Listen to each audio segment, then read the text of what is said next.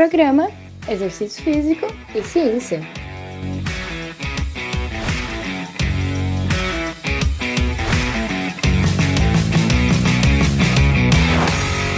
Está começando mais um Exercício Físico e Ciência.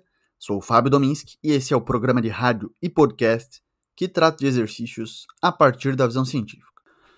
Estamos começando mais um Papo Café e Ciência. Hoje, numa noite de domingo, aí tomando uma cerveja e a Thaís tomando um vinho. E nós combinamos de fazer o seguinte para esse episódio: ler um texto previamente para depois discutir junto. Estamos fazendo isso em casa, no conforto do lar. E vamos tocar ficha. Espero que você curta com a gente esse momento. E aí, Thaís, beleza? Oi, galera, tudo bem? Então, como o Fábio falou, hoje vai ser um pouquinho diferente. A gente já leu um texto previamente, vamos discutir em cima dele. É, começando a nos alcoolizar, então acho que vai dar tudo certo até o final. Mas não muito, porque amanhã é segunda, então não tem muito como a gente ficar alcoolizados. E eu acho que o, o texto que a gente escolheu, que o Fábio escolheu, na verdade, que eu concordei, é, é um texto bem interessante, tanto para os fisioterapeutas quanto para os profissionais da educação física, ele já tinha visto antes que eu. E é um texto que traz aí informações e razões a serem discutidas. Então espero que vocês curtam tanto quanto a gente. Então, primeiro, tomara que essa conversa aqui que a gente vai ter, que eu espero que seja bem dinâmica, assim, a gente vai tentar fazer mais trocas aí no microfone, ela te incentive a você ler também esse texto, que é um texto denso, mas muito atual, bem escrito. A gente curtiu bastante ler e também por isso que a gente escolheu gravar aqui.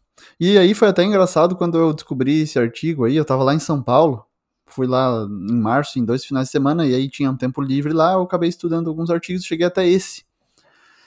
E aí eu solicitei pro autor, né, o primeiro autor ali, que é o Cédric Bonnet, lá da Universidade de Lille, na França, e junto com um, cara também que é um grande pesquisador da Suíça, o Boris Cheval. Mas esse primeiro cara, o Cedric, eu mandei um e-mail para ele, né, pedindo o artigo. Isso é comum entre os pesquisadores, ou mesmo se você não for um pesquisador, você pode pedir para um autor o artigo dele por e-mail, se ele não está disponível aí no, né, nos bases de dados, nas revistas de maneira gratuita, você pede, ele provavelmente vai te enviar.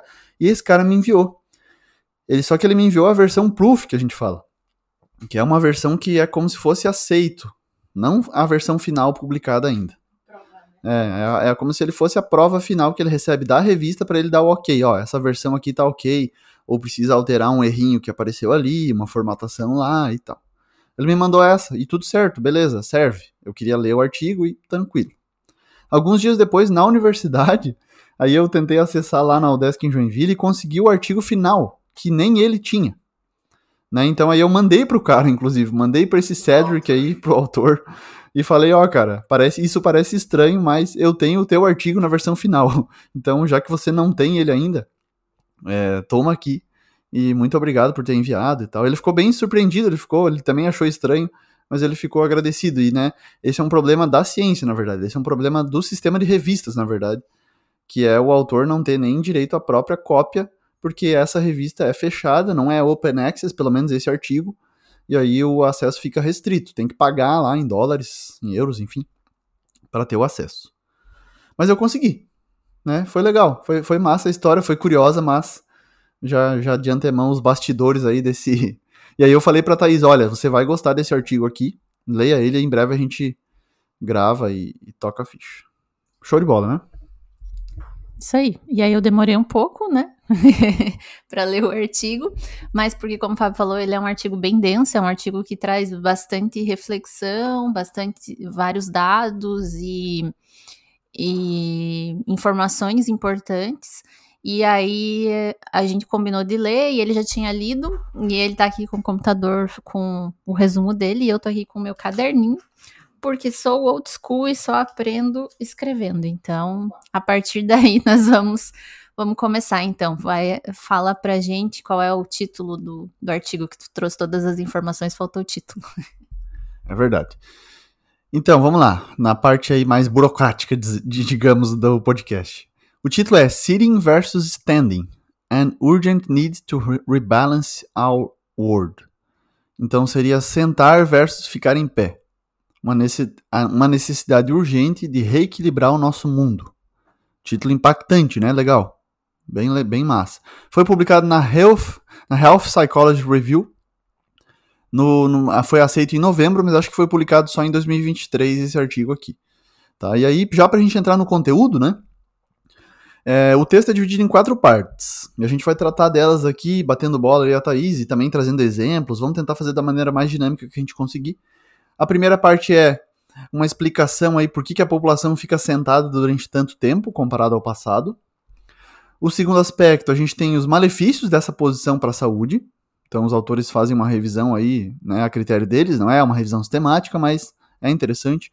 Terceiro, terceira parte, razões para ficar em pé. E a quarta, série de medidas do estilo de vida para ficar mais em pé e ter mais saúde. Então, se você quiser ir, faça que nem a Thaís, anote num caderno, ela gosta de escrever. Eu já fiz no computador direto, digitando e tal. Mas, enfim, acho que anotar é importante para ajudar a fixar esse conteúdo. E aí vamos começar do começo ali mesmo, Thaís? Tocamos ficha? Então, beleza. Então, gente, assim, só para contextualizar, a gente, esse artigo é interessante tanto para mim quanto para o Fábio, porque ambas as nossas profissões a gente briga, entre aspas, com os nossos pacientes e, e e com os nossos clientes e alunos, justamente com essa questão do tempo sentado. E a gente briga entre si no sentido de que também a gente sabe que cada vez mais a, a sociedade moderna ela tem não nos obrigado, mas nos colocado mais tempo sentado. Dentro da fisioterapia, isso acaba sendo um certo uh, problema, principalmente quando as pessoas elas já têm, né, uma algum problema musculoesquelético, alguma dor, então esse tempo sentado aumenta ainda mais. E acredito que dentro da educação física, né, o comportamento sedentário e a inatividade física, que o Fábio já vai começar falando para a gente a diferença, caso você não saiba, é, também é um fator que leva as pessoas a ficar mais tempo sentado. Então, esse acho que é uma das razões pela, pelas quais a gente escolheu, né, e, e, achou legal trazer esse, esse artigo. Então, Fábio, qual a diferença entre sedentarismo e inatividade física para a gente contextualizar? Beleza, então até eu li esses tempos um, um artigo que explicava bem isso, e é raro de ver, é muita confusão que se faz, mas são dois construtos diferentes. Isso não tá no artigo que a gente leu agora, tá, galera? É diferente, não fala de atividade física, na verdade, aqui. Mas é bom vocês entenderem para não errarem na terminologia mesmo, que é básica, na verdade, mas a gente já se perdeu há um tempo. Inatividade física é a pessoa não cumprir a recomendação de, a recomendação de atividade física, tá? Então a gente fala que isso seria o sedentarismo, mas na verdade não é, é inatividade física. É a falta suficiente, falta de atividade física suficiente que seria aquela recomendação de 150 minutos ou de 75 minutos, né, de moderada ou vigorosa, respectivamente. Agora aí você já pode entender que uma pessoa como eu pode ser ativa fisicamente, mas ter alto comportamento sedentário porque ela fica muito tempo sentada. Eu, de fato, fico muito tempo sentado na frente do computador, 8, 10, 12 horas por dia, mas eu também cumpro a recomendação. Então eu sou ativo fisicamente e com alto comportamento sedentário. Mas e aí, será, o que, será que existe um ponto de corte para saber se a pessoa é sedentária ou não?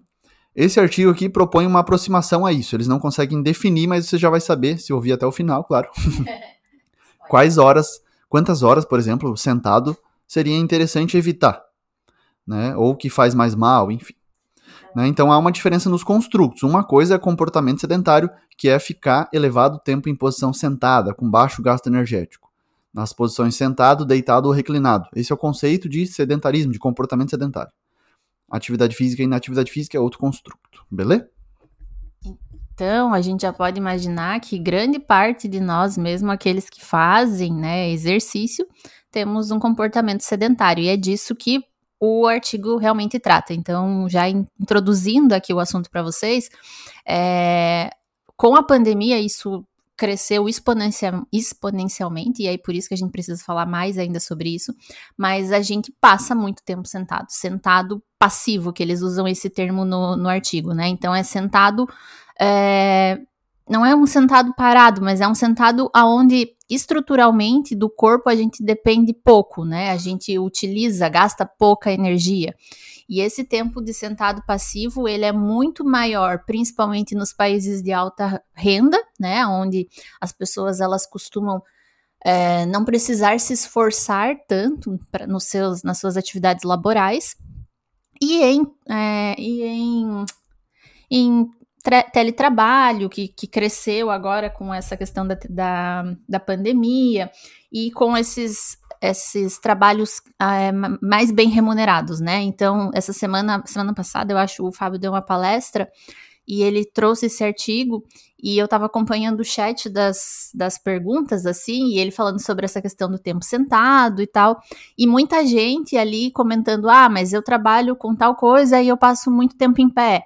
Não quer dizer que todo mundo passa muito tempo sentado, mas a gente vê uma grande tendência, principalmente nos países emergentes é, e pós-pandemia, desse tempo sentado passivo, né?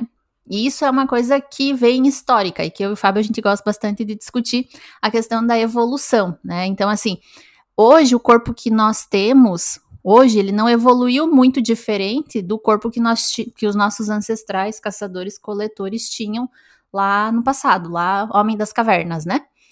E o que que acontece? Esse corpo ele foi feito, ele foi desenhado, ele foi evoluindo para o movimento, porque a gente precisava buscar comida, buscar parceiro, buscar abrigo, lutar contra animais, enfim. Então o nosso corpo foi feito para o movimento e a, a sociedade evoluiu para o comportamento sedentário. Então, hoje a gente vê que os móveis são cada vez mais confortáveis, mais acessíveis, os eletrodomésticos, os trabalhos são cada vez mais é, intelectuais e menos físicos. E aí a gente tem esse desequilíbrio, esse desbalanço entre um corpo feito para o movimento e uma sociedade feita para o comportamento sedentário. É isso, Fábio? E é bem isso que eles colocam como histórico ali no artigo, né? Então essa primeira parte eu coloquei aqui como histórico. Então, né, a Thaís recuperou bem lá dos primórdios, mas desde a Revolução Industrial eles enfatizam isso, ou seja, aproximadamente 250 anos atrás, foi que as cadeiras começaram a ser usadas no contexto urbano. Né? Então a gente fala que a gente evoluiu para ser ativo fisicamente, mas a gente também descansava, tinha comportamento sedentário quando não precisava, né? Só que eles não sentavam em cadeiras lá, os sapiens, né, na origem da espécie. Então essas cadeiras começaram a ser utilizadas nas casas, escolas, muito a partir aí da Revolução Industrial. Antes disso a gente era de fato mais ativo fisicamente, éramos nômades. Mas por que ficar mais sentado? né? Então, por que, que a gente adotou essa posição e aí surgiram implementos como as cadeiras e poltronas e foi evoluindo aí redes para ficar deitado, sentado. Bom, sentado foi uma posição mais usada para evitar permanecer em pé por um longo período de tempo, porque essa posição de pé sempre foi reconhecida por desencadear problemas de saúde. Né? Então, hoje muito se preocupa aí os profissionais de saúde, como naquela palestra lá que eu fiz, e a, e a, moça perguntou, né, que ficava muito tempo em pé, acho que era da enfermagem e tal. E é um desconforto, né, gera dor nas costas, dor nas pernas, nos membros inferiores, fadiga, problemas circulatórios, né, enfim. Há uma série de que talvez a fisioterapeuta aqui possa falar um pouco mais sobre isso. Já chegou a atender alguém assim, com esse problema? Já, já, e é muito comum as pessoas é, reclamarem de sentir desconforto músculo-esquelético, principalmente circulatório, de ficar muito tempo em pé. Mas eu acredito, e aí é uma opinião pessoal minha, não é algo que está ali no texto, é, que tem a ver também com a falta de condicionamento. Em geral, as pessoas elas acham que por elas passarem muito tempo em pé, o corpo delas está estruturalmente preparado para aquela atividade. E na verdade, não, não necessariamente, né? E aí até não sei se eu posso dar um, um pulo assim para o que o texto fala no, na frente, mas o, o, texto ele fala até assim, ah, que existem estudos que da, principalmente da área do controle postural que falam que o ficar em pé é uma é uma atividade que demanda um gasto energético muito grande, tanto que ela é algo que nos diferencia como espécie das outras espécies. Não existe, pelo até onde eu consegui imaginar, não sei se o Fábio conseguiu imaginar, não existe nenhuma outra espécie que faz todas as atividades na posição ortostática, né, em pé.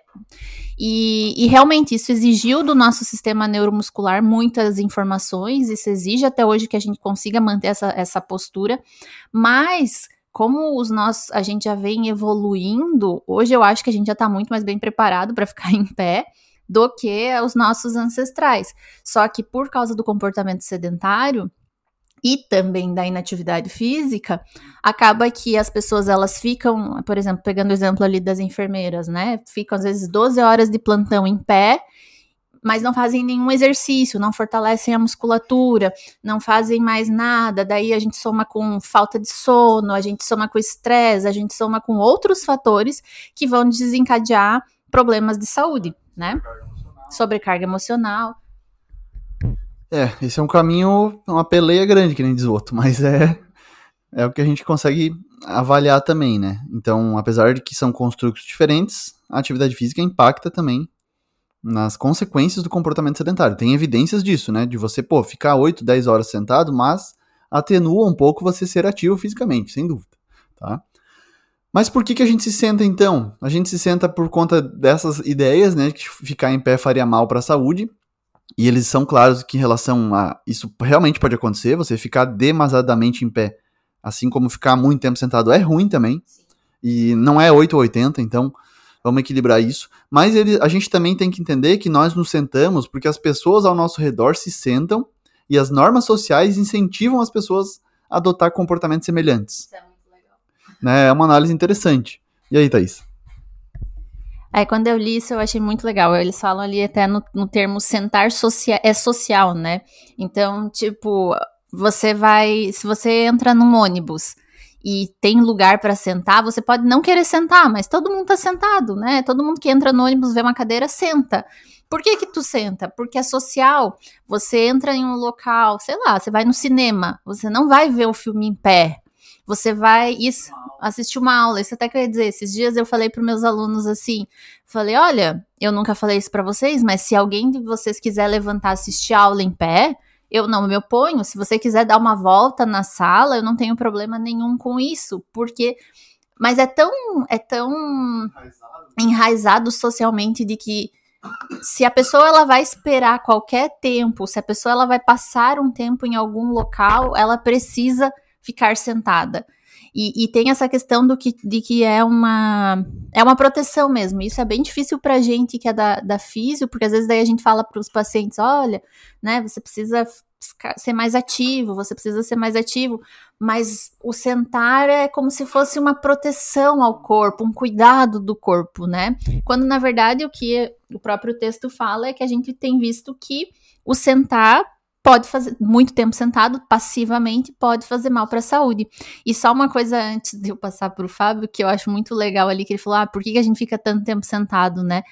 É porque também, se vocês forem ver, é muito confortável. A gente tá cada vez mais confortável sentado. Que nem eu comprei uma cadeira para ficar aqui no, no escritório que é extremamente confortável. Então eu consigo ficar aqui horas sentada na mesma posição, sem na mesma posição, né, sem nenhum problema, porque ela é confortável. E quanto mais confortável a gente vai criando móveis e situações e mais a, a, é, ergonômico, né? Quanto mais ergonômico, mas é o assunto para outra coisa.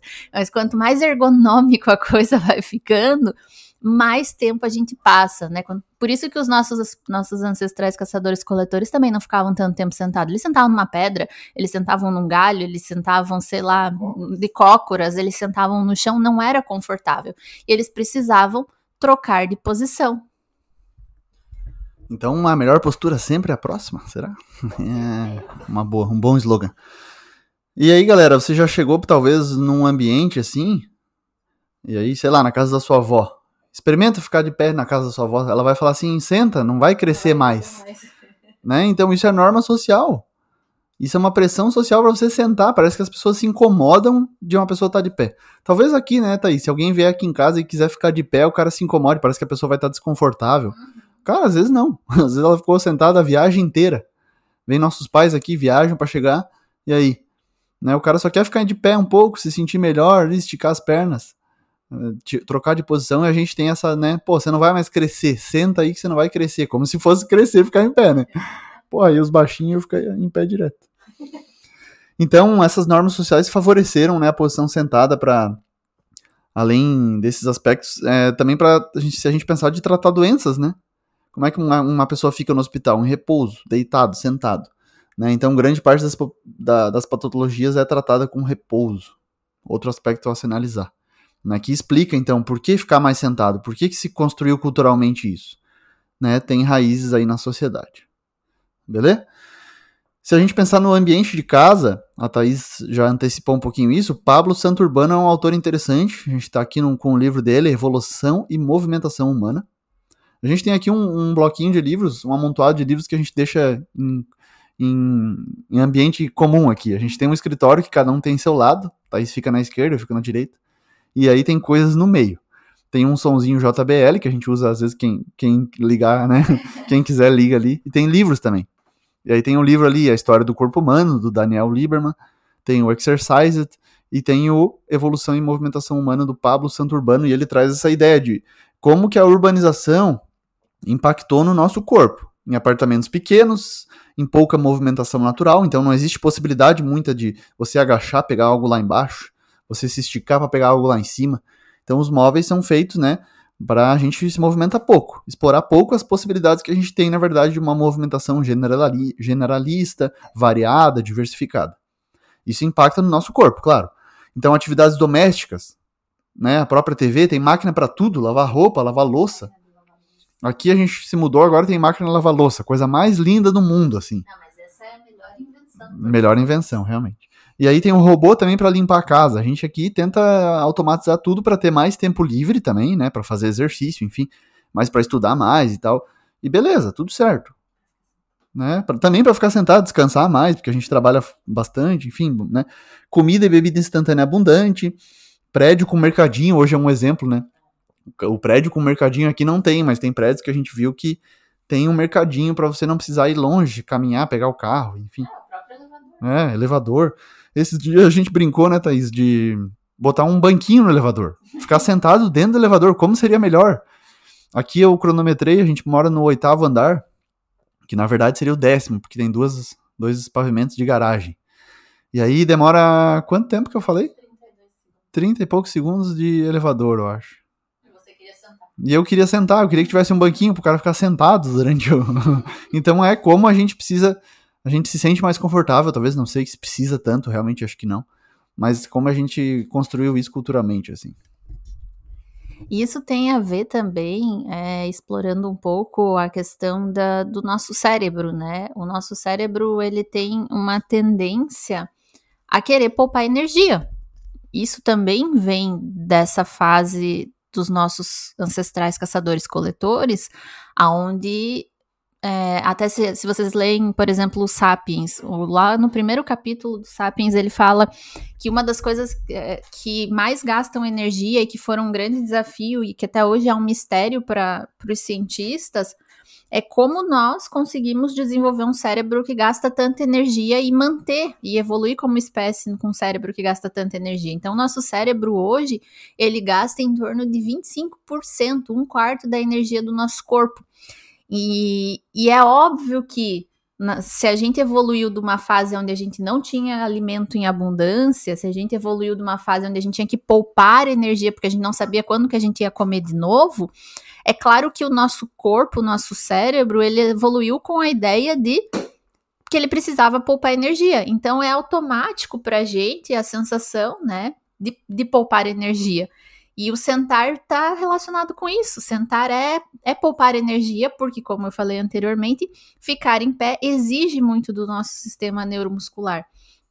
Então, espera-se que, é esperado que o nosso cérebro queira realmente que a gente sente, que a gente encontre. E isso a tendência é só, né? Eu, a gente tá aqui com 30 anos e a tendência só piora, porque hoje, para sair para um lugar que não tem um lugar para sentar, eu me recuso.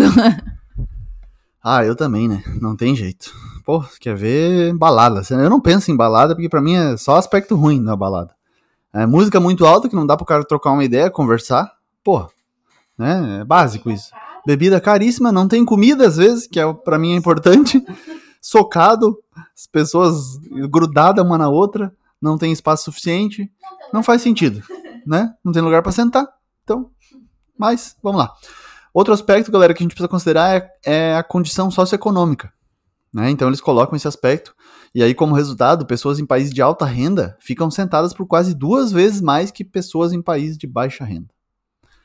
tá? Então, isso é relevante, isso é importante porque a gente não pode colocar todo mundo né, no mesmo barco aí. É diferente, realmente. É muda. A gente não pode ter a ilusão de que todo mundo é semelhante a gente, assim, a mim. Então, vamos ter ciência de que a gente vai receber diferentes pessoas, alunos, clientes, pacientes, enfim. O ambiente no trabalho mudou. Eles colocam cadeiras, cadeiras e cadeiras. Tipo a cadeira gamer hoje. Olha, veja se ela não proporciona muito mais conforto. Ela vai até o alto para pegar até o pesco a cabeça da pessoa, o pescoço, ficar apoiado. Né? Para a pessoa ali, o, o rapazito, o piazão, ficar ou a piazona, ficar horas e horas na frente do computador ali, sentado, e, né, e sem ir no banheiro, sem comer, sem nada. Né? Enfim, problemaço, na verdade. Problemaço. Gera mais conforto, pouca necessidade de mudança no corpo, né? Enfim, urgente repensar isso aí também. A internet, eu acho, como um todo, ela aumentou o tempo sentado, né? Hoje a gente chega em casa e a gente quer, sei lá, ficar no Instagram, no TikTok, jogar um jogo, enfim, sentado, né? Ou deitado, mas em geral é sentado. E uma coisa que também fala, a gente tem que pensar, principalmente da sociedade contemporânea, assim, além do ambiente do trabalho, eu acho que eu fico dando spoiler das coisas que o Fábio vai falar, mas é a questão do transporte. É, por exemplo, a gente se mudou e eu agora do meu trabalho de carro aumentou em torno de 10 minutos a mais é, o tempo de deslocamento, né? E esse tempo de deslocamento eu faço sentada de carro. E, e aí isso é um tempo que eu passo sentada. Claro que eu trabalho quando lá, a maioria, a maior parte do meu trabalho é em pé, né? Eu dou aula em pé, eu faço eu, nos meus atendimentos quase todos em pé, então eu, eu não passo tanto tempo sentada no meu dia. Mas é, tem pessoas aqui, mesmo em Florianópolis, que nem é uma cidade tão grande, né? A grande Florianópolis, que passam mais de uma hora em locomoção para ir e mais de uma hora em locomoção para voltar, né? O próprio teu irmão, por exemplo, é um exemplo disso. E às vezes eles passam essa uma hora sentada. São duas horas só de locomoção sentado. E aí vai para um trabalho que é sentado, seis a oito horas sentado. E aí eles vão ter o tempo de almoço, eles vão estar sentados. Eles vão para casa e ele vai descansar sentado. Né? Então você vai ver que, em geral, a média da população, muitas pessoas passam muito mais de oito horas por dia, que é aí um, uma grande parte do dia na posição sentado passivo. Pausa para nova cervejinha que eu tô abrindo aqui, vocês vão ouvir o estalo dela. Ah, exato. Quem gosta desse som sabe do que eu tô falando. E aí você, né, já que tá aí, tome um café de repente, o quadro é Papo Café e Ciência, mas se você não estiver dirigindo aí, não for dirigir depois, tome uma cervejinha, um vinho, o que você gosta. Fique confortável com a gente. E vamos seguir. É, vamos lá, o que mais que a gente pode trabalhar? Que os, os, os autores tratam é que você colocar, ficar mais tempo sentado, na verdade é pensado como uma estratégia para você ser produtivo. Como se o indivíduo passar horas seguido ali sentado seria mais produtivo. Olha só que absurdo. Outro absurdo, eles, os caras destacam nesse texto, o Cedric Bonnet e o Boris Cheval. Eles colocam que no século XX acreditava-se que a atividade física tinha um impacto negativo no trabalho intelectual. Olha isso, um total absurdo, cara. Os caras recuperam isso lá. E, porra, nada a ver, cara. Pelo contrário. Cada vez mais evidências que mostra maior produtividade a partir de ser ativo fisicamente, melhor trabalho do cérebro. Bah, isso aí a gente não precisa nem. Se a gente for falar disso, é outro podcast. Né? É outra coisa. Tá? Então, a, o que a gente pode pensar ali, ó, é, é a estratégia para ser produtivo. Ah, vou ficar mais tempo sentado, meu funcionário precisa ficar mais tempo sentado aqui na frente do computador, vai produzir mais. Agora há pouco eu e a Thaís estava dando uma caminhada aqui, na beira-mar, aqui perto de casa, e a gente falou, né, pô, acho que agora no Chile, né, Thaís, que você falou? No Chile. É, no Chile, assim como em alguns países da Europa, né, eles têm reduzido a carga horária de trabalho semanal. Se eu não me engano, não quero falar besteira, mas se eu não me engano, passou de 40 para 30 horas semanais. E eles têm observado que reduzir essa carga horária semanal de trabalho aumenta a produtividade. Então a gente já, a gente já passou daquela fase de que horas trabalhadas é, são sinônimo de desempenho, né, de produtividade. A gente já, graças a Deus, já tem estudado e percebido que, que às vezes menos horas vão ser mais úteis do que a questão do de passar mais tempo no trabalho. E aí, fazendo um gancho que o Fábio estava falando de trabalho, é uma coisa que eu observo, e na fisioterapia também a gente já discutiu um pouco sobre isso, é o sentar, é o continuar sentado, né? Mas talvez o sentar ativo. E até eu, eu vi, acho que é umas escolas não sei se é, não é nos Estados Unidos, é na Europa, que eles colocam sentar em, em almofadas no chão, na, né, na sala de aula, não tem cadeira na sala de aula. Então as, as crianças elas vão sentar no chão ou elas vão ficar em pé, ou tem pessoas e algumas empresas onde as pessoas elas sentam em bolas de pilates, né, que são que é você permanece na posição sentada, mas é um sentar que exige mais do teu corpo né? E, e é um sentar que você não fica ali com os seus músculos completamente ou grande parte dos seus músculos completamente relaxados e sem nenhuma ou, ou pouquíssima ativação muscular e, e, em posições que eu não estou falando que existe postura correta, mas em posições muito semelhantes durante muito tempo, que é o nosso grande problema, né? Então o que a gente está batendo na tecla e o texto bate na tecla é sempre o sentar passivo. É, e galera, não é 8 ou 80. Fique claro, depois quando a gente for entrar na terceira e quarta parte, vocês vão ver que é um equilíbrio, tá? Não é nada radical, não é assim que a gente muda comportamento. Para quem estuda aí mudança de comportamento para tornar as pessoas mais ativas, já vai entender. É um processo, tá? É gradual, é com cuidado e é progressivo, tá bom? E aí eles colocam os autores que, embora as tentativas de reduzir o tempo sentado tenham sido feitas, ficar sentado está por toda parte locais de trabalho, salas de reunião, salas de conferência, salas de aula, transporte público. Que transporte, aliás, que a gente não é sentado, né? O ônibus quando tá lotado, o cara fica em pé, é obrigado a ficar em pé. Transporte privado, mais ainda, nas casas, jogos de videogame, no uso do computador, na leitura. Né? A Thaís achava estranho quando eu ia na beira da praia ficava lendo em pé na água, molhando os pés na água, mas lendo um livro em pé. E o cara parece um ET, porque a galera passa, tipo, cara, qual o teu problema que você tá lendo em pé? Fique sentado na sombra, piazão. Mas é isso, cada um com suas manias. Cinema, concertos, aulas de música, teatro, né? Os, os locais de culto aí, igreja, né? Olha, todo mundo sentado, cara. Todo mundo sentado. Salas de espera é isso, né? Esse dia eu fui, eu era para ir num médico, é, tava na sala de espera, daí dizia assim, proibido o uso do celular. Tipo, porra, tá de sacanagem, né, cara? Muito antigo aquilo. Como se fosse proibido para não tocar, né? Não fazer barulho, assim.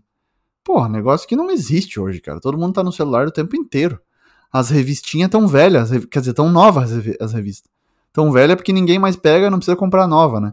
Não tem aquelas. Lembra aquele suporte de revista que você via no chão, assim, daí você olhava, tinha caras, tinha uma placar, sei lá, umas revistas antigas. Hoje ninguém mais quer saber disso. Mas o assunto não é esse, né? Estamos fugindo.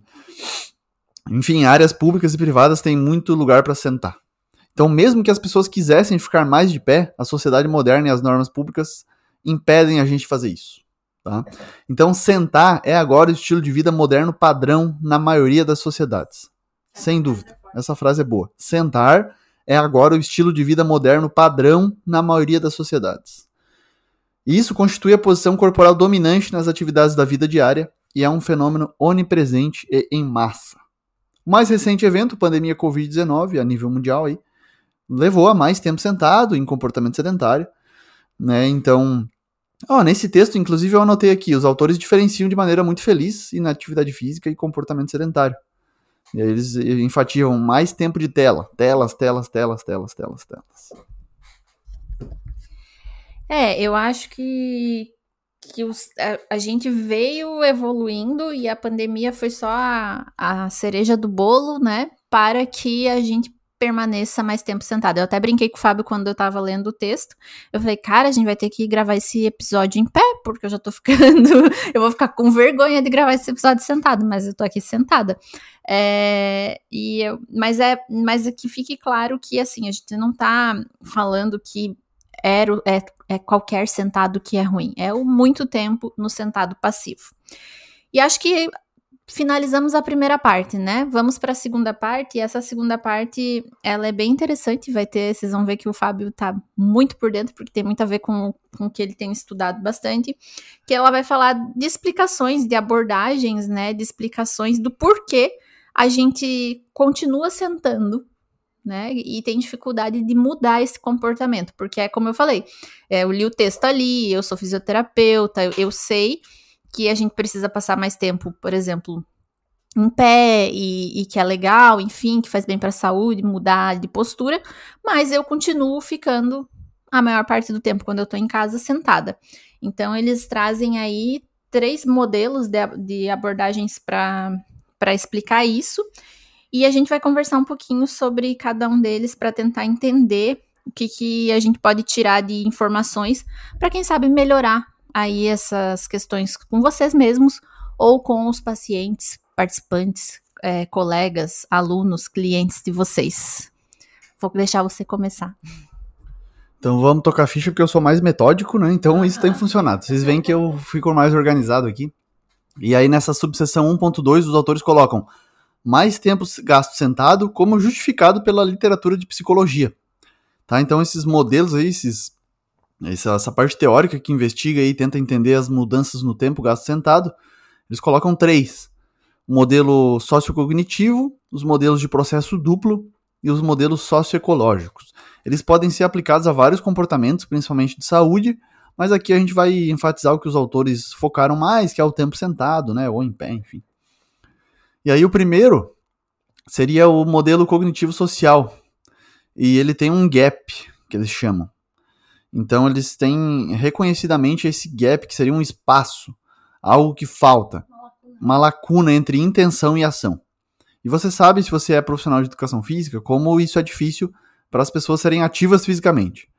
Né? Elas têm a intenção, mas não conseguem colocar em prática, em ação, essa intenção.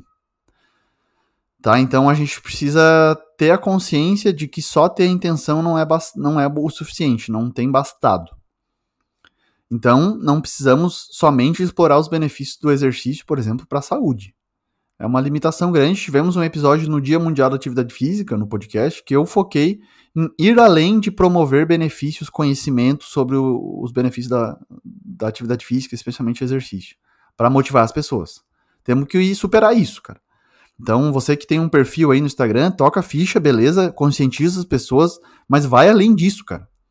Temos que superar esse essa superficialidade aí de falar que o exercício faz bem para a saúde, porque a maioria das pessoas já está num estágio além disso. Já está num estágio talvez de preparação para mudar o comportamento. Tá tentando. Não é apenas lead. Né? Não é um apenas lead, cara. A gente ri aqui às vezes, eu e a Thaís estamos juntos. Tem cada profissional que, pô, tenta produzir um conteúdo ali, beleza, se esforça, mas, cara, é muito superficial. Né? A, a, gente viu uma, uma profissional de educação física falando apenas lide com você, já que você não consegue, seja, tipo, não é culpa da pessoa só, a gente tem que estar ciente disso. Apenas lide com você, ela falava assim. Cara, não dá, velho, não é isso. Se fosse isso, todo mundo tava show de bola, já conseguia, todo mundo quer. Todo mundo quer ser ativo fisicamente, ter um corpo mais bonito, ser saudável, colher os benefícios do exercício, mas porra, não é assim, gente. Vamos superar esse bordão aí fraco, né? Não, não, não rola.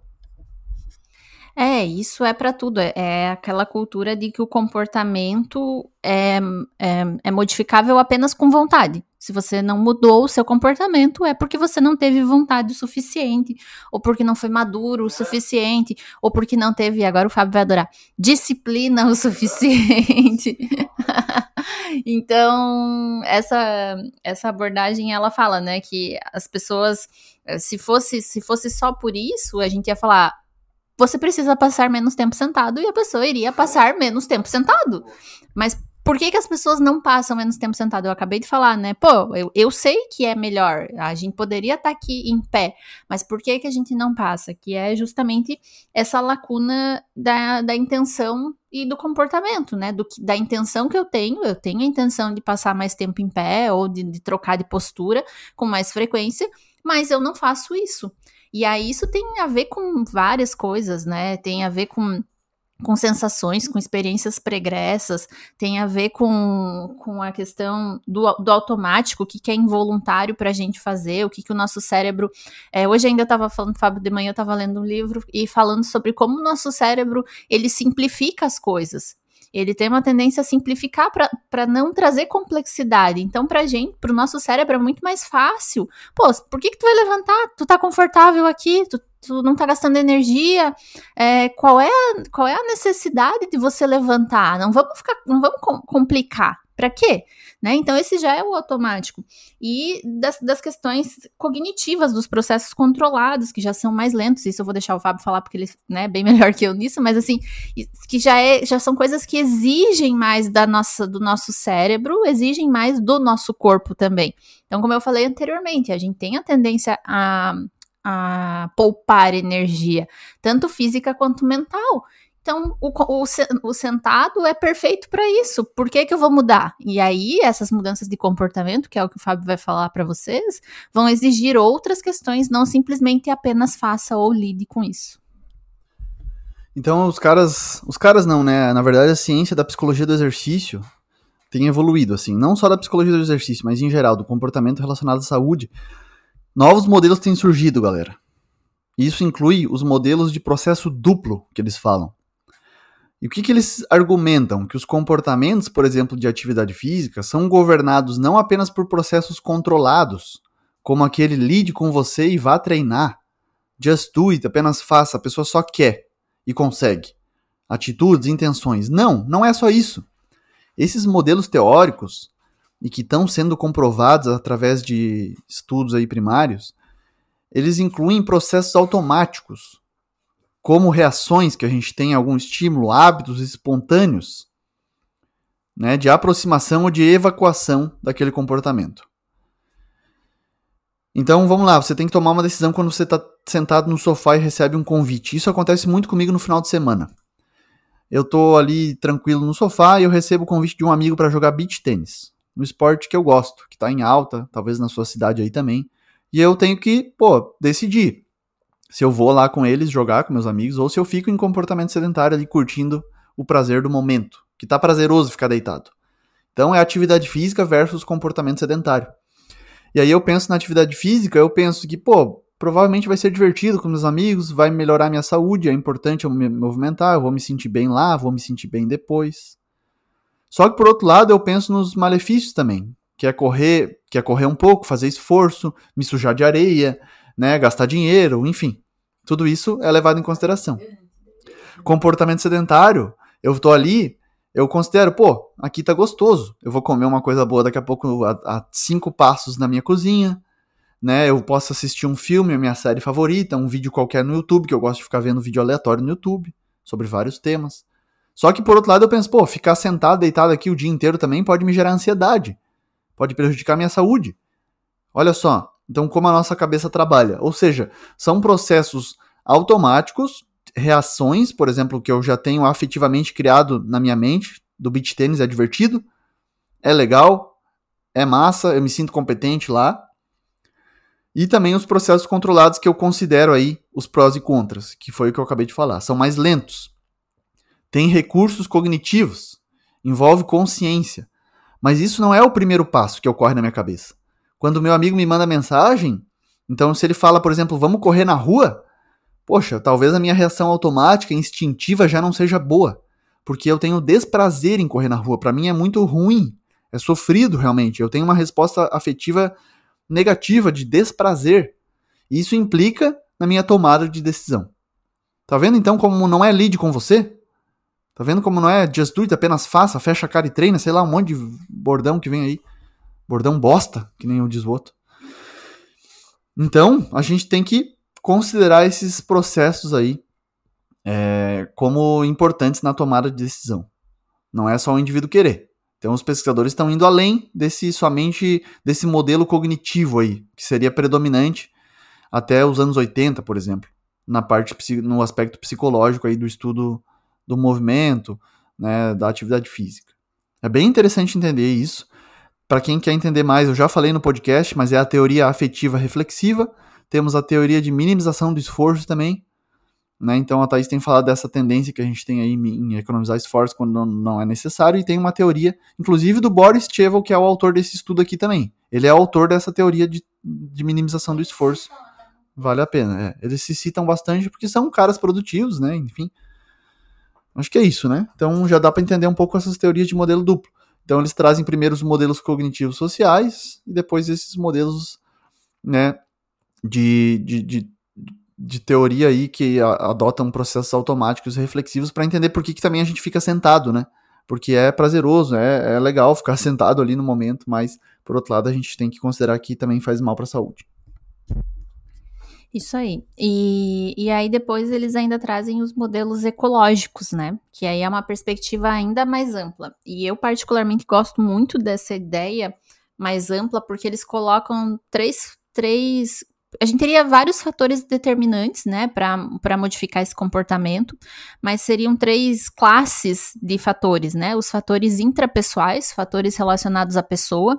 Então, Vamos pegar, por exemplo, um exemplo básico, a idade, né? Então, pessoas mais velhas costumam passar mais tempo sentada. Então, é aquela, aquela questão cultural do você tá no ônibus e chega uma pessoa que você sabe que é mais velha que você, você culturalmente oferece para aquela pessoa sentar porque ela é mais velha, então a tendência é ela ficar mais tempo sentada, né? Então, são fatores da própria pessoa, a idade, o sexo, né? Se você vê uma mulher, tem essa questão dos homens também, mas podem continuar, cavalheirismo nunca é demais, então, assim, é, são fatores da própria pessoa. Aí tem os fatores interpessoais, né? Então, por exemplo, assim, ah, é, o número de filhos. Então a gente sabe que pessoas que têm mais filhos costumam ter atividades de lazer mais ativas, né? Hoje a gente foi lá na casa da minha sogra e tava o primo do Fábio que tem um filho pequeno, tem quatro anos, é impossível tu permanecer muito tempo sentado perto dele, porque ele te chama para brincar, ele caminha, ele corre, tu tem que ficar atrás. Então essas pessoas vão ter um comportamento mais ativo do que uma pessoa, por exemplo, que não tem nenhum filho, como a gente que fica que tá aqui em casa, a gente não tem que correr atrás de nada, a gente não tem bicho, a gente não tem filho, então essas são questões, né, que vão relacionar. E aí, o que, né, o Wesley Delanogari manda um oi pra gente, é os fatores ambientais, né? Então, o ambiente no qual você está incluído também vai estar relacionado. Então, se a gente entra num local é, onde tem poltronas muito confortáveis, ou você tá num ambiente onde tá todo mundo sentado, dificilmente você vai ser a única pessoa que vai ficar em pé lá.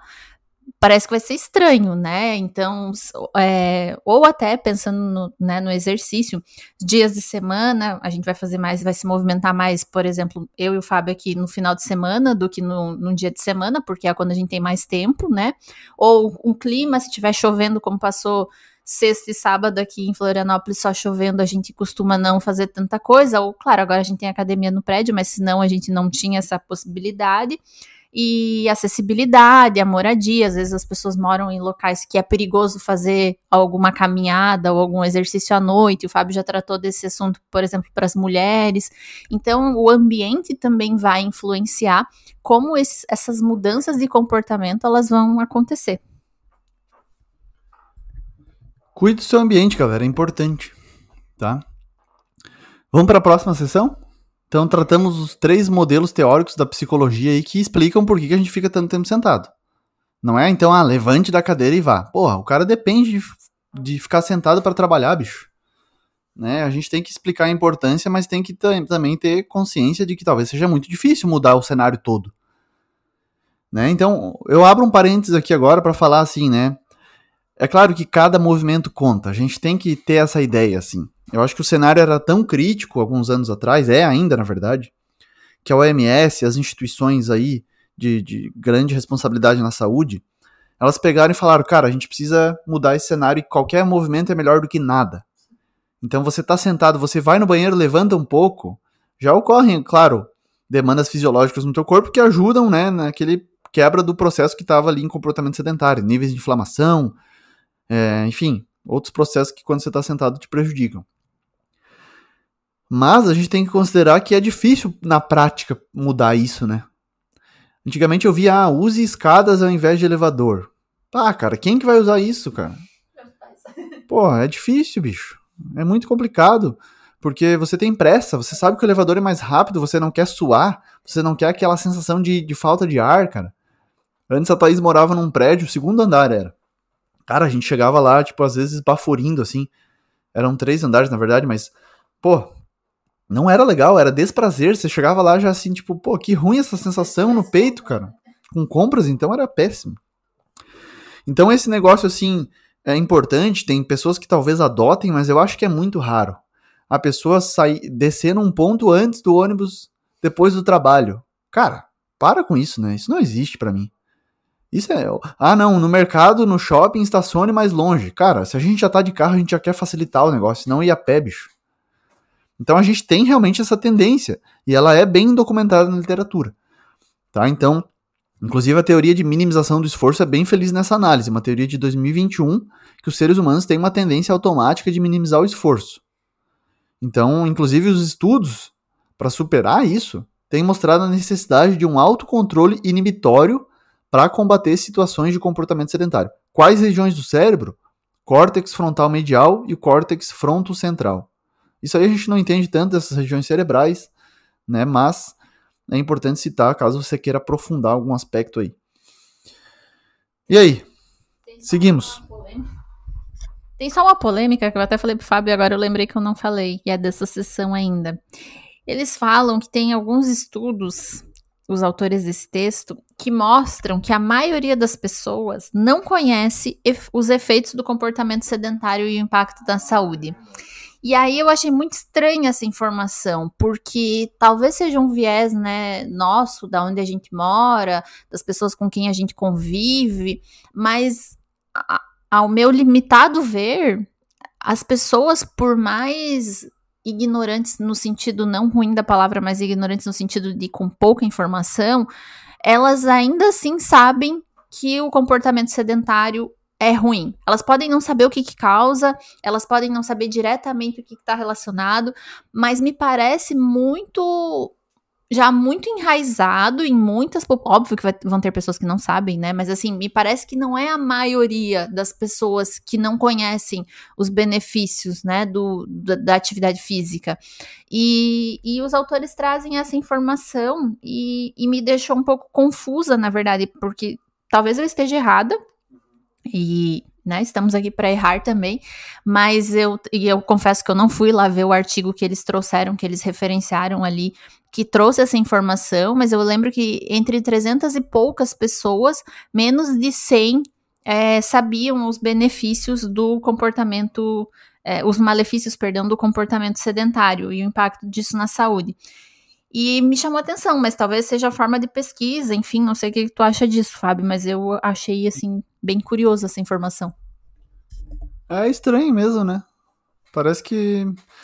É que talvez não seja tão disseminado a parte do comportamento sedentário, assim, especificamente, sabe? É, talvez eles mascaram, né, na pesquisa. É, às vezes mascaram um pouco a pesquisa, sei lá. É estranho, mas enfim. Às vezes a gente não entende mesmo. Bom, tocamos. Subseção 1.3, eles usam a perspectiva da postura. né? Uma boa, Thaís pode falar muito melhor que eu.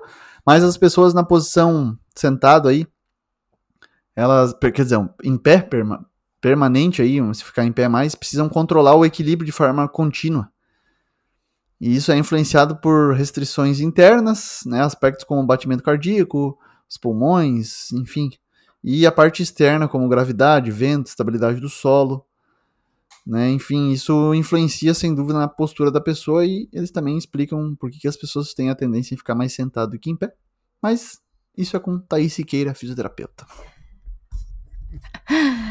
É, a questão da postura é muito polêmica na fisioterapia, né? Ainda é muito polêmica, né? A gente teve uma fase dentro da fisioterapia que postura era algo extremamente extremamente uh, discutido e engessado.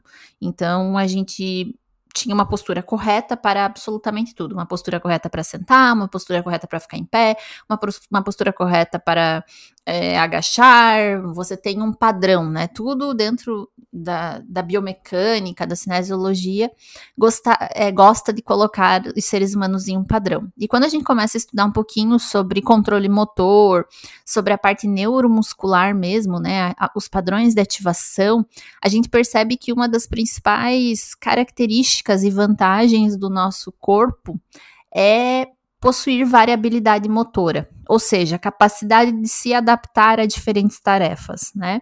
Então, a gente engessar um indivíduo em uma postura fixa, a gente engessar em, todos os indivíduos em uma mesma postura, nós colocarmos todo mundo no mesmo saco e dizer que todo mundo precisa sentar da mesma forma, parece hoje, com as informações que nós temos hoje, não muito uh, produtivo. Mas a, a, discussão do, no, no, texto é que como nós evoluímos né, da, da posição quadrúpede para a posição em pé e que nós somos a única espécie que é a posição que é a espécie que fica mais em pé, que realiza mais atividades em pé, e além disso a gente sustenta um cérebro que é pesado na nossa cabeça. Tudo isso faz com que nós precisamos de muita de muito controle postural para manter essa postura, porque o nosso corpo oscila. Né? A tendência é, sob a gravidade, o nosso corpo oscilar. E isso faz com que a gente gaste energia. E se a gente gasta energia, alguns estudos mostram que para a gente desempenhar uma dupla tarefa, ou seja, fazer algo em pé, eu escrever em pé, eu cozinhar em pé, eu fazer qualquer coisa em pé, eu estaria fazendo uma dupla tarefa, ficar em pé e mais alguma outra tarefa. E aí o desempenho em pelo menos uma dessas tarefas seria limitado. E aí imagina-se que o desempenho na tarefa que você está fazendo, além de ficar em pé, poderia ser limitado e eles começaram a discutir sobre isso em relação a que, por exemplo, não seria produtivo a gente fazer atividades em pé. Só que eles mesmo trazem nesse, nesse, nesse, nessa sessão que isso é meio é meio polêmico, é meio não se tem um, um consenso. E, na verdade, assim, ao meu ver, e aqui é a minha humilde opinião, a gente já evoluiu muito para ficar em pé e a, o nosso cérebro e o nosso sistema neuromuscular tem uma grande capacidade de variação motora. E, e com o tempo, talvez não de primeira, mas com o tempo a gente desenvolve muito bem a dupla tarefa. E mesmo que essa dupla tarefa seja, e a gente trabalha isso muito em neuro na, na físio, é, mesmo que essa dupla tarefa seja ficar em pé e, sei lá, escrever, ficar em pé e manusear um objeto com as mãos. A gente evoluiu durante milhares de anos para isso. Então eu não vejo essa esse prejuízo tão grande da gente fazer alguma atividade em pé. Mas, como a gente vai falar dessas sessões para frente ali, para finalizar o nosso texto, não é a, a, a sugestão dos autores não é fazer tudo em pé o tempo todo também que é, não é o extremo, né? Não é fazer todas as atividades em pé, é encontrar um equilíbrio. Então, não vejo, acho que essa, essa vertente do controle postural não se não se cabe tanto aqui nesse, nesse lugar. É isso que é interessante que os pesquisadores eles colocam aí nesse, nessa primeira sessão é, várias perspectivas para a gente entender aí a parte psicológica, a literatura da parte psicológica, né, a questão histórica primeiro, né, e aqui por fim essa parte do, do controle postural. Beleza? Só para você ter diferentes perspectivas, diferentes visões. Eu aproveito essa ideia aqui para agradecer a Samantha, que é ouvinte aí nossa e tem agradecido direto no YouTube também, ela escuta, eu acho. E ela tem sido nossa, nós temos sido companhia para ela durante o trabalho aí, o podcast. Então, mandar um grande abraço para ela e siga firme nos estudos. Ela disse que é né, estudante de educação física, que a gente tem ampliado essa visão dela. Então, agora que a gente viu esses três aspectos aí, só da primeira parte, então esse podcast aqui, vamos tocar ficha, porque tá massa, é, a gente tentar abranger aí, né, ampliar a visão de vocês, porque a gente também conseguiu ampliar a partir da leitura desse estudo. Mas, um abraço aí, Samantha, toca ficha nos estudos, conte com a gente, né, e vamos em frente. Tópico 2 do texto, galera. Eles colocam assim: hoje muitas pessoas passam muito tempo sentado. E eles já começam com medidas objetivas desse tempo gasto em posição sentada nos estudos publicados. E aí, muitas medidas objetivas desse tempo gasto sentado, geralmente com base em acelerômetros ou inclinômetros, mostraram que a grande maioria dos adultos saudáveis, aí de 18 a 65 anos, gasta entre 50% e 75% de seu tempo de vigília na posição sentada. O que, que é tempo de vigília? Para quem não sabe, é o tempo que a gente está acordado. Tá? O tempo que a gente não está dormindo. Talvez aí 16 horas. Se você dorme 8 horas, né? Talvez a galera às vezes dorme menos ainda. Então fica mais tempo de vigília aí. E aí, oito estudos foram relevantes nesse aspecto aí do tempo medido em, em tempo gasto sentado de maneira objetiva. Quantas horas por dia os autores encontraram? O tempo objetivo gasto né, o tempo, na verdade, gasto na posição sentada, medida objetivamente, equivale a uma média de 8,44 horas por dia. Na média aí dos estudos, mas nos Estados Unidos, por exemplo, foi encontrado 8 horas e meia, né, também é, no Canadá, entre 8 horas e meia e 10 horas,8. Em países europeus, 8,8 horas por dia, como Inglaterra, Noruega, Portugal e Suécia. No Reino Unido, entre 9 e 9 horas e meia por dia, sentado. E na Inglaterra, até 10,6. Bastante tempo, né? Pô. No geral, mais de 50% do dia de vigília, de 16 horas, é gasto sentado, ou seja, 8 horas. Os trabalhadores de mesa aí, que a gente tem aí no escritório, por exemplo, gastam ainda mais tempo, medido objetivamente, na posição sentada, de 65% até 82% dessas horas que a gente está acordado, dessas horas de vigília. Além disso, o tempo gasto sentado é sócio-padronizado, então pessoas com maior status socioeconômico têm uma ocupação que frequentemente envolve mais tempo gasto sentado. Adultos mais velhos, acima de 65, e pessoas com comorbidades, como doenças cardíacas, obesidades e doenças pulmonares, gastam ainda mais tempo sentado do que membros da população geral. E aí, Thaís, algum comentário adicional ou vamos para definir aí um limite de tempo para ficar sentado? Não, eu acho que eu para mim me assusta um pouco, né? É, é, que nem quando a gente faz ali a média do tempo que você passa em tela, né? Quando você para para pensar que você passa 8, 10 horas sentado numa mesma posição. É óbvio que não é sentado exatamente na mesma posição, mas em geral as pessoas passam 8 horas sentado, né? E esse sentado passivo é um tanto quanto assustador. E aí, como o Fábio falou, os estudos eles trazem é, alguns valores, né? É bem importante falar que, e os autores do texto eles deixam isso bem claro, não existe um valor definitivo, um valor limite, né? Assim, do quanto é bom, até quanto você pode ficar sentado. Mas eles dizem que entre 6 e 8 horas por dia é, é, um tempo de sentado passivo que já está associado com o desenvolvimento de problemas de saúde em adultos saudáveis. Então, a gente pega aí grande parte da população que já passa um tempo sentado, que já está associado a um tempo de desenvolvimento de problemas de saúde. E eles trazem aí pelo menos 35 distúrbios associados a esse tempo é, de sentado passivo. Então, mortalidade prematura, diabetes tipo 2, câncer, doenças cardiovasculares, AVC, é, distúrbios musculoesqueléticos, problemas de circulação, hemodinâmicos e vasculares, além, é claro, né, e aí a gente volta para aquela questão que a gente estava falando da produtividade, do desempenho cognitivo e da saúde mental. Então, inclusive, tem estudos que falam que o mais tempo sentado está associado com sintomas depressivos. E, e, isso eu acho que, é, que a gente deveria falar mais sobre isso. A gente fala sobre a questão, né? O Fábio fala muito né, nas redes sociais dele sobre a questão de não fazer exercício e o quanto o exercício pode te ajudar na tua saúde mental. A pandemia também trouxe essa questão da saúde mental muito fortemente, mas a gente não fala que ficar sentado também pode estar associado com distúrbios, né, com alterações das variáveis psicológicas. E para mim, da, particularmente da fisioterapia, é, o que eu vejo é que, em geral, hoje a gente fala que a, a gente vive uma verdadeira pandemia de dor de, de, dor musculoesquelética crônica, né, principalmente a dor lombar crônica, a grande maioria dos indivíduos que tem dor lombar crônica passa muito tempo sentado. E aí a gente vilaniza os exercícios, a gente vilaniza correr porque faz mal, que tem impacto, a gente vilaniza, não sei nem se existe essa palavra, mas a gente vilaniza, eu falo para meus alunos que eu vivo criando palavras novas. A gente torna vilão os exercícios.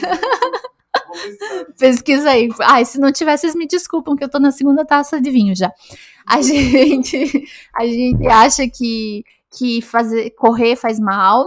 Existe? Ah, pronto, olha só, viu? Vilanizar. Então, a gente vila, vou continuar falando como se eu soubesse. a gente vilaniza ali é, fazer exercícios, a gente vilaniza academia, mas a gente não vilaniza ficar sentado o dia inteiro na frente do computador para trabalhar, né? E aí a gente poderia ficar mais duas horas falando sobre o quanto a sociedade fala é, em Deus a trabalhar em excesso, enfim.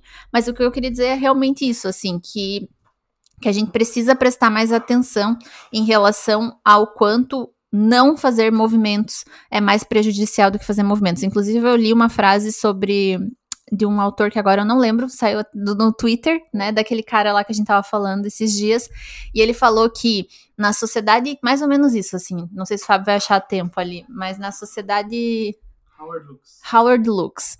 É, o, os riscos de ser sedentário em um mundo com excesso calórico excedem e muito os riscos de qualquer atividade. Ou seja, vamos parar de dizer que é perigoso correr, que é perigoso caminhar, que é perigoso é, fazer qualquer é, coisa. Correr, crossfit. crossfit é perigoso, beach tênis machuca, que não sei o que.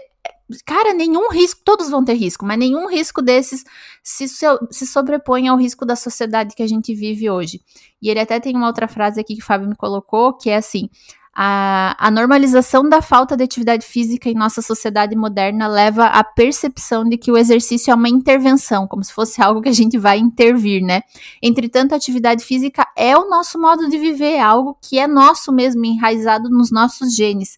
E o sedentarismo, sim, é a nossa real intervenção, inclusive com efeitos colaterais, que é o que a gente tá vivendo hoje em dia.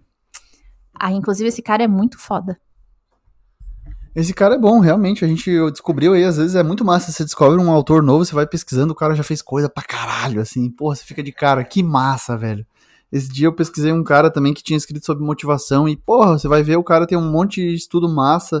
A gente não, só não conhece, só não achou o cara ainda, né? Então. Enfim, tocando ficha, galera. Tem uma, uma questão também que eu coloquei no meu livro, que é ficar muito tempo sentado é o novo fumar. E, por incrível que pareça, os caras não falam disso aqui, né? É engraçado, esse é muito na rede social, acho isso. É muita notícia fuleira aí que coloca assim que fumar para dar ibope. Fumar seria a mesma coisa que sentar seria a mesma coisa que fumar hoje. Então, né, sitting is the new smoking, os caras colocam. E tem fisioterapeuta na rede social aí divulgando isso, inclusive, hein? Cuidado com isso. E brigando com os caras. o cara não entende.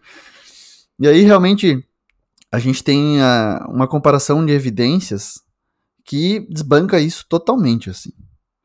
Uma análise recente de artigos de notícias encontrou quase 300 afirmando isso, que sentar seria o novo fumar. Mas se a gente olhar bem, comparar sentar com o ato de fumar não é viável.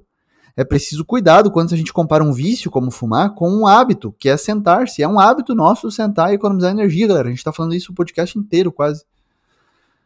E aí, apesar de não serem comparáveis, pesquisadores precisaram comparar os dados científicos para chegar em uma resposta. E aí, a gente tem que estar ciente que a ciência sobre comportamento sedentário, considerando o número de pesquisas, é menor em comparação com a extensa literatura sobre o tabagismo. E às vezes a gente viaja, né, Thaís, e vê como às vezes fora do Brasil é comum as pessoas fumarem ainda, cara. Na Europa, por exemplo, porra, a galera fuma, jovem fuma, bicho. Fica fumando direto, cigarro mesmo. E aqui já não é tão comum pelo menos onde a gente tem frequentado aí, mais na parte sul do Brasil.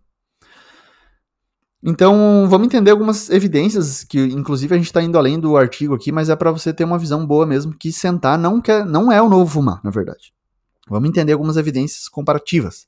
Primeiro, os riscos de doenças crônicas e morte prematura associados ao fumo são muito maiores do que ficar muito tempo sentado. Então, para quem fuma, é muito maior. O fumo pode causar 2 mil mortes em excesso, né, em 100 mil pessoas por ano, e são 190 mortes apenas em excesso para pessoas que passam bastante tempo sentadas. Olha a diferença, muito, muito diferença. Fumar causa doenças, incapacidades e prejudica quase todos os órgãos do corpo. Em média, os fumantes morrem 10 anos mais cedo do que os não fumantes. O tabaco mata mais de 8 milhões de pessoas a cada ano. Né? Então, mais de 7 milhões dessas mortes são resultado do uso direto do tabaco, enquanto cerca de 1,2 milhão são resultado da exposição de não fumantes ao fumo passivo. Esse é um aspecto importante também para quem não fuma e cuidar com o fumo passivo. Agora, tempo diário sentado. Estudos recentes relataram que 3 a 5,9% de todas as mortes são devidas ao tempo diário sentado. A inatividade física, que, que aí se refere ao não cumprimento do tempo de atividade física recomendado, é fator de risco responsável por aproximadamente 1,3 milhão de mortes e é o quarto fator de risco para mortes no mundo. Tá? Então, a gente não pode considerar que sentar é o novo fumar. Ficar sentado não pode ser considerado o novo fumar, é um mito. E talvez seja um dos mitos mais recentes aí. Porque se você afirmar que sentar é o novo fumar, isso é enganoso para a população. Isso banaliza os graves riscos de fumar, do tabagismo. A gente não pode passar por cima disso. Querer sensacionalizar isso. Querer, como é que é? Vilanizar. Vilanizar é mítico. Tá, então ali, voltando para o texto. Os pesquisadores pe perguntam: a gente pode definir um limite para ficar sentado? E os autores reconhecem que ainda não. A gente reconhece, eles reconhecem que estudos recentes sugeriram cautelosamente para não fornecer limiares para uma sessão passiva de ficar sentado de maneira excessiva. Então, não foram publicados ainda estudos suficientes na literatura para destacar qualquer limite preciso. Ah, não, tanto tempo. Só que há um problema nisso. Eles levantam. Primeiro, porque sem nenhum valor referencial, qualquer um pode não se sentir preocupado com isso. E é um problema. Então, ao mesmo tempo que dizer que sentar é o novo fumar é enganoso, se a gente também não dizer que, pô, 10, 8 horas é um problema, as pessoas não vão achar que é um problema. E aí, um dos autores que, desse artigo, que inclusive foi o que enviou o paper ali, o Bonnet, eles realizaram em outro artigo uma extensa revisão da literatura para procurar o limite, ou o limite mais alto para não ultrapassar em tempo todo dia sentado. Eles encontraram e discutiram que qualquer indivíduo não deveria ficar mais de 8 horas por dia em posição sentada. E aí, com cautela, eles explicam que os indivíduos ainda podem estar em perigo para sua saúde se eles se sentarem por menos de 8 horas, como por exemplo 6 ou 7 horas. Mas por que 8 horas então? Porque todos os estudos medindo de maneira objetiva o tempo gasto sentado descobriram que sentar por mais de 6 a 8 horas está associado com o desenvolvimento de problemas de saúde em adultos saudáveis. Os autores alertam: precisamos mencionar que 8 horas por dia sentado não são um valor definitivo baseado em evidências. Mas no nível prático, esse valor é fácil de lembrar, porque corresponde a um terço do dia total, né? Então 24 horas dividido por 3 dá 8 horas, e metade de um dia do tempo de vigília usual aí, que seria de 16 horas. É fácil lembrar. 8 horas por dia. Beleza? Isso aí. Então, já boto oito horas, a gente tá deixando claro que não é algo que os estudos ainda é, bateram um martelo, inclusive, né? Hashtag a ciência nunca bate um martelo, é sempre o que a gente tem naquele momento, mas é o que a gente tem nesse momento. E sabe qual é o grande problema de sentar-se por muito tempo? É que quanto mais isso você já deve ter vivido aí na tua vida, quanto mais você fica sentado, mais tempo você, mais vontade de ficar sentado você tem. Né? E aí a gente entra no ciclo vicioso. A gente entra num ciclo vicioso de que eu passo muito tempo sentado, e aí eu agravo a minha saúde. Vamos pegar aí o exemplo dos, dos meus pacientes lá com dor lombar. Então eu passo muito tempo sentado, eu tô com dor lombar. Eu fico com dor lombar, a minha dor lombar é para ficar em pé, eu passo mais tempo sentado e aí eu fico nesse ciclo eterno de, de, de agravo de saúde. Então, que fique claro, isso é pra, eu até escrevi aqui em caixa alta, né? O corpo ele não evoluiu para ficar sentado passivamente. Esse é o ponto chave desse, dessa discussão, esse é o ponto chave desse texto. Ficar sentado passivo é algo que nós viemos desenvolvendo com o advento da sociedade. E essa até tem esse termo no, no livro do Pablo Santurbano, essa incompatibilidade biológica entre o que o nosso corpo foi feito e o que a gente realmente faz com o nosso corpo é o que traz problemas de saúde, é o que traz, é o que repercute pra gente, tá? Então, a gente precisa entender que passar mais tempo na posição em pé e menos tempo na posição sentada acaba sendo a maneira mais fácil que a gente tem hoje de evitar alguns problemas de saúde. E hoje a gente vive uma verdadeira pandemia é, de problemas de doenças crônicas não transmissíveis, né? Hipertensão, diabetes, é, câncer. A gente, eu trabalho com câncer, então a gente vê cada vez mais aumentando isso e as pessoas sempre perguntam, né? Mas por quê? Da onde que vem? Isso vem dessa incompatibilidade biológica do, do que o nosso corpo foi feito e o que a gente foi feito para fazer e o que a gente faz com o nosso corpo.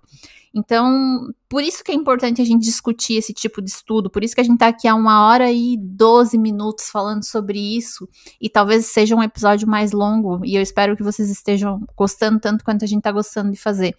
Porque é algo que repercute muito mais do que só ficar com dor nas costas, que já é uma, um verdadeiro problema mundial. Mas influencia no que as pessoas vão viver, no quanto tempo as pessoas vão viver e de que forma elas vão viver. Então, aí a gente entra, não sei se o Fábio quer falar sobre isso, mas a gente entra numa outra, numa outra parte ali na, da questão do, dos estudos que eles falam sobre o desempenho no trabalho. Porque hoje a gente vive numa sociedade capitalista, né? Então a gente vive sobre, sobre o que, que vai trazer mais produtividade. E mesmo assim, já dando um spoiler, o sentar não é a posição que vai dar mais produtividade no trabalho. Boa, boa, essa é a parte 3 ali, mas antes pra gente fechar ali, eles trazem uma coisa bem legal que é o Stand Up for Your Health, ou seja, fique em pé para sua saúde. Então, antes de entrar em produtividade, eles pensam na saúde. E o seguinte raciocínio deve ser levado em consideração. Por milhões de anos, nossos ancestrais foram altamente ativos fisicamente. Ficar sentado por longos períodos é um fenômeno recente. Beleza, você já percebeu isso. Os indivíduos devem evitar ficar sentados excessivamente, portanto, tem que passar mais tempo em pé para prevenir da melhor maneira possível todos esses problemas de saúde, como os 35 que eles mencionam ali. Então, essa mensagem, fique em pé para sua saúde, é importante. Então, é importante considerar que ao passar mais tempo em pé, e portanto, menos por consequência tempo na posição sentada, é a maneira mais fácil de limitar isso aí, essa longa lista de problemas aí, como a Thaís falou. Essa é a principal razão que explica por que, que eles defendem mais a posição em pé, mas não muito, ou de maneira muito abrupta, essas questões aí de saúde. E aí vem a parte 3, razões para ficar em pé. O primeiro aspecto que eles trazem é essa produtividade no trabalho, quando compara em pé ou sentado. Eles mostram evidências de que ficar sentado não é uma boa. Por outro lado, ficar de pé ou alternar pode ser uma boa. Então não é 880. Eles colocam alguns destaques da literatura sobre a história humana. E aí vamos lá, criatividade e consciência são qualidades humanas fundamentais, e o Homo sapiens é quase a única espécie animal que se move na posição vertical em todos os momentos, que fica de pé. É por isso que Arons, em 2007, sugeriu que a posição em pé pode ter estimulado a capacidade criativa e a consciência dos humanos. Quando eretos, os humanos podem manipular objetos com as mãos, inventar ferramentas que podem estimular a criatividade. Outra coisa, ficar em pé também cria uma ampla gama de capacidades verbais e agilidade verbal. O cérebro se tornou mais complexo e maior depois que os hominídeos usaram a postura bípede. Esse autor também, o Arons, enfatizou o alto grau de similaridade genética entre o chimpanzé e o humano, mas também a radical diferença na, no aspecto mental, principalmente. Ele concluiu que um dos principais problemas físicos consiste nas diferenças entre essas duas espécies que está na posição em pé. E aí, isso causou uma diferença absurda aí que a gente sabe onde deu, né? Então, se a gente pudesse usar uma imagem, eles sugeriram que ficar de pé é um comportamento inteligente. E aí, Thaís, o que, que você acha disso? É um comportamento inteligente ficar mais de pé? Com toda certeza. E aí, buscando o, aquele tema lá da, das sessões anteriores sobre o controle postural, se a gente se ficar em pé exige mais do nosso cérebro, logo ele ativa mais o nosso cérebro. E se ativa mais o nosso cérebro, é, tudo que estimula o nosso cérebro desenvolve, né? Então eu sempre falo para os meus pacientes e para os meus alunos, o ser humano ele se desenvolve pela necessidade. Então, se, se o cérebro sente a necessidade de precisar se ativar mais, logo ele vai se desenvolver. Então, a tendência é que a gente fique ficar em, em, pé exija. Não é à toa que a gente fica mais acordado quando a gente tá em pé, né? Não é à toa que a gente tá com sono, ah, vou dar uma levantada que eu tô com sono aqui. É porque isso exige que o nosso cérebro acorde. Isso exige que oxigene os tecidos do cérebro e consequentemente o nosso cérebro vai trabalhar melhor. Por isso, eu acredito que ficar em pé é realmente um comportamento inteligente, é um comportamento que beneficia o desempenho e as tarefas, e que, apesar de gerar um nível moderado de estresse, segundo os estudos lá do controle postural, ele permite, e, e aí que está a grande a grande sacada do nosso cérebro, que a gente desenvolva uma atenção seletiva nas atividades. Além disso, ficar em pé, segundo os estudos que os, os autores trazem para gente, aumentam esse nível de excitação fisiológica, aumentam a sensação de estar alerta, então a gente fica mais acordado, a gente fica mais atento ao que nós estamos fazendo, e aumentam também o engajamento na tarefa, a gente fica mais, uh, mais disposto, mais engajado no que nós estamos fazendo. Então, para mim, hoje, e através desses estudos, ficar em pé é realmente um comportamento inteligente E como o Fábio falou, não é 880, não é agora nós vamos fazer tudo em pé. Não, quer, não é isso. Mas é fazer essas trocas de postura. E aí, quando a gente coloca aquela frase, né? É, a melhor postura é a próxima, é nesse sentido. É no sentido da gente não ficar o tempo todo na mesma postura. E parar de querer engessar o ser humano em algo, quando na verdade nós, e por isso que eu gosto tanto de estudar essa questão da evolução, e, e para mim faz tanto sentido ler Sapiens, sendo um profissional da saúde, para mim faz tanto sentido ler a história do corpo humano, evolução e movimentação, é porque o nosso corpo é o mesmo, é o mesmo daqueles caras que estavam lá procurando comida há milhares de anos atrás. E se esse corpo é o mesmo, ele tem as mesmas necessidades, a nossa necessidade é se movimentar. Show de bola. Eu gosto muito desse raciocínio aí que você tem. E os pesquisadores ali nessa terceira parte, eles fecham com um destaque da literatura de psicologia e um grande corpo de evidências na literatura psicológica também sugere que a postura em pé pode ser benéfica para o desempenho de tarefas em várias atividades. Beleza? Acho que vamos para uma parte mais prática agora, a quarta, que é as recomendações. Recomendações, é muito bom esse texto, galera, realmente. Pare aí um pouco e leia esse texto. Nem que você use o Google Tradutor. De vez em quando a gente também usa, são termos muito específicos, não tem problema nenhum. É, e, e às vezes a, a, agiliza um pouco a leitura. Né? Mas você pegando a ideia, você consegue, poxa, a, ampliar muito a sua visão. Bom, do ponto de vista de precaução, lembramos que essa recomendação de passar mais tempo em pé durante o dia diz respeito principalmente a pessoas que ficam sentadas de maneira passiva por mais de 8 horas por dia trabalhadores administrativos, idosos, pessoas com comorbidades, eles colocam como exemplo. Por outro lado, não diz respeito a pessoas que passam muito tempo na posição em pé. E, em geral, eles recomendam reduzir o tempo sentado para sair dessa zona de perigo, mesmo para aqueles que pessoas que passam muito tempo sentadas passivamente por mais de 8 horas, eles certamente não recomendam passar de sentar excessivamente para ficar em pé excessivamente. Repetimos, não é 8 ou 80. De fato, sabe-se que a posição excessiva em pé cria uma variedade de problemas de saúde também. Pessoas né, escapando deste excesso de ficar sentado não devem cair na questão oposta de ficar muito tempo em pé e ter problemas associados ao tempo excessivo em pé. Ou seja, mudanças graduais. E eles recomendam aí como fazer mudanças graduais na postura. Beleza? Vamos tocar a ficha? E a recomendação de passar mais tempo na posição em pé deve ser considerada com muito cuidado um exemplo, para evitar problemas de saúde, pessoas que desejam aumentar o tempo em pé devem fazer de maneira muito gradativa. Então, para alguém acostumado a ficar sentado por 12 horas por dia, gastar uma hora adicional por dia na posição em pé, ou seja, 11 horas por dia sentado, seria considerado uma alteração muito exagerada, porque uma hora adicional pode criar muitos problemas de saúde. Eles colocam evidências disso, inclusive. Ficar de pé por 5 minutos por hora, aí sim pode ser uma boa recomendação inicial. Né? Então, 5 minutos vezes 12 já, pô, seria muito mais gradativo, muito mais equilibrado. Né? Então, daí daria 60, daí daria 60 minutos, daria uma hora, mas é de maneira muito mais equilibrada e gradativa, 5 minutos.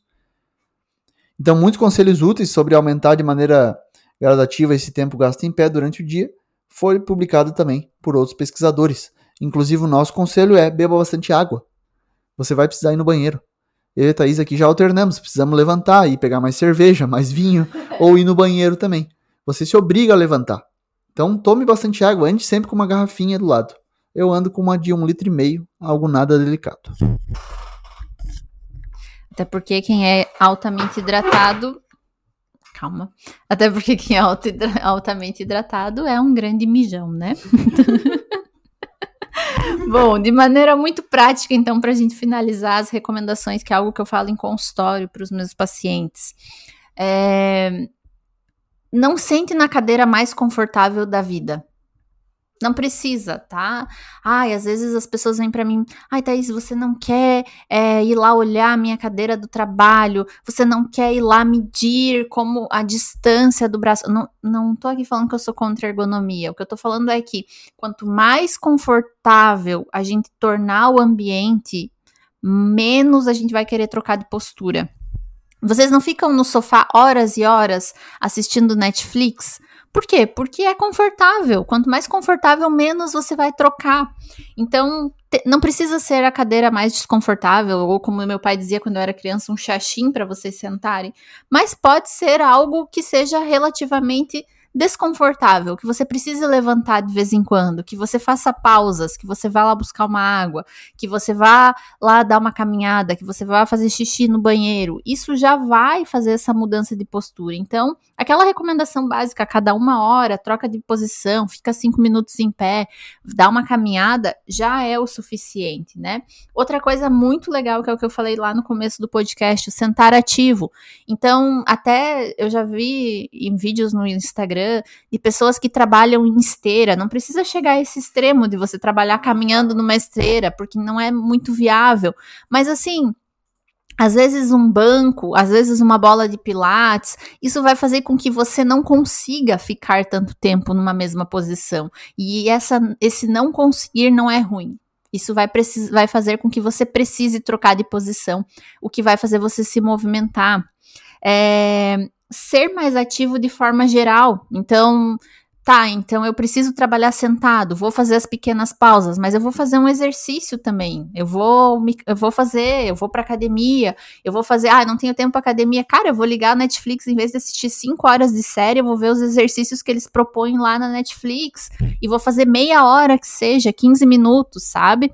Já vai ajudar. O Fábio agora tá aqui fazendo agachamento aqui para mudar esse essa uma, uma hora aqui que a gente tá sentado falando com vocês.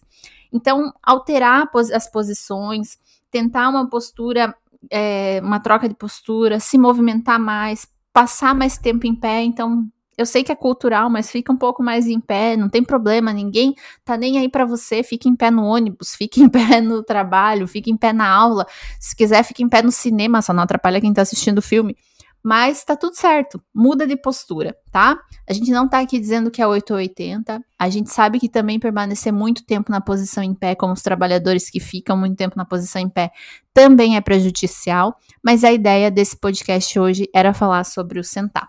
Espero que vocês tenham curtido também. E vamos ver se o Fábio tem mais alguma coisa aqui para finalizar esse episódio manda para cá. Galera, eu acho que a gente, se a gente estiver bem ciente do corpo, sentir mesmo o próprio corpo, vocês vão ver que a gente precisa mudar de posição. A gente tem essa urgência, essa demanda, essa necessidade. Que nem eu tive agora, eu tô gravando do chão agora. Sentei aqui no chão, fiz um pouco de cócoras. Pô, é legal pra caramba, é bom. Então esteja mais atento ao próprio corpo. A gente tem a mania de pegar o celular toda hora e não presta atenção no próprio corpo. Thaís já pegou nesse intervalo que ela não tá falando, tá com o celular aqui de novo. A gente fica assim. Parece que não pode ficar um segundo entediado. Então, se, sinta, se permita sentir mais tu, as tuas percepções corporais. Isso é importante. E aí, provavelmente, você vai se movimentar mais, tá? Então, é, esse foi um artigo aí que a gente achou muito interessante para trazer aí no Papo Café e Ciência, que hoje foi Papo, Cerveja, Barra Vinho e Ciência. Foi muito legal gravar aqui num domingo, a gente está feliz da vida gravando, espero que você também tenha agregado bastante conhecimento. E acho que esse foi o episódio mais longo. Dá aquele toque pra gente, que nem a Samantha deu ali, que nem outro dia outro rapaz falou pra gente que curtiu muito. Se você curtiu, claro, se você gostou, porque isso nos motiva. Isso também. Se não gostou também, claro, dê sugestões. A gente pode estudar outro tema que vocês queiram para gravar de novo aqui e aprofundar e trocar uma ideia legal aqui. Beleza, galera? Obrigado pela companhia. É isso. Siga no Instagram, arroba Fábio Dominski, siga no Instagram, arroba Thaís Siqueira Físio. E toque ficha lá porque a gente quer vocês com a gente, é importante. Vamos evoluindo assim. Recado final, Thaís, toca ficha. Gente, é, é, se movimentar. Como o Fábio falou, ouve o teu corpo, teu corpo vai dizer para você quando você tá cansado de ficar na mesma posição. Vamos prestar mais atenção no, no, que o nosso corpo fala, vamos prestar mais atenção no que a gente precisa, no qual, quais são as necessidades dele, que não tem erro, tá bom? A gente sabe que o episódio ficou comprido, mas eu acho que tem muito conteúdo e eu gostaria, se fosse espectador, agora bem convencida, eu gostaria de estar tá ouvindo esse episódio tá bom? Valeu, Samantha, pelo apoio. Espero que você esteja ouvindo. E se vocês tiverem dúvidas, críticas ou sugestões, manda pra gente. Um beijo e até a próxima. Valeu, galera. Muimo. Até. Tchau, tchau. Você ouviu Exercício Físico e Ciência com o professor Fábio Dominski.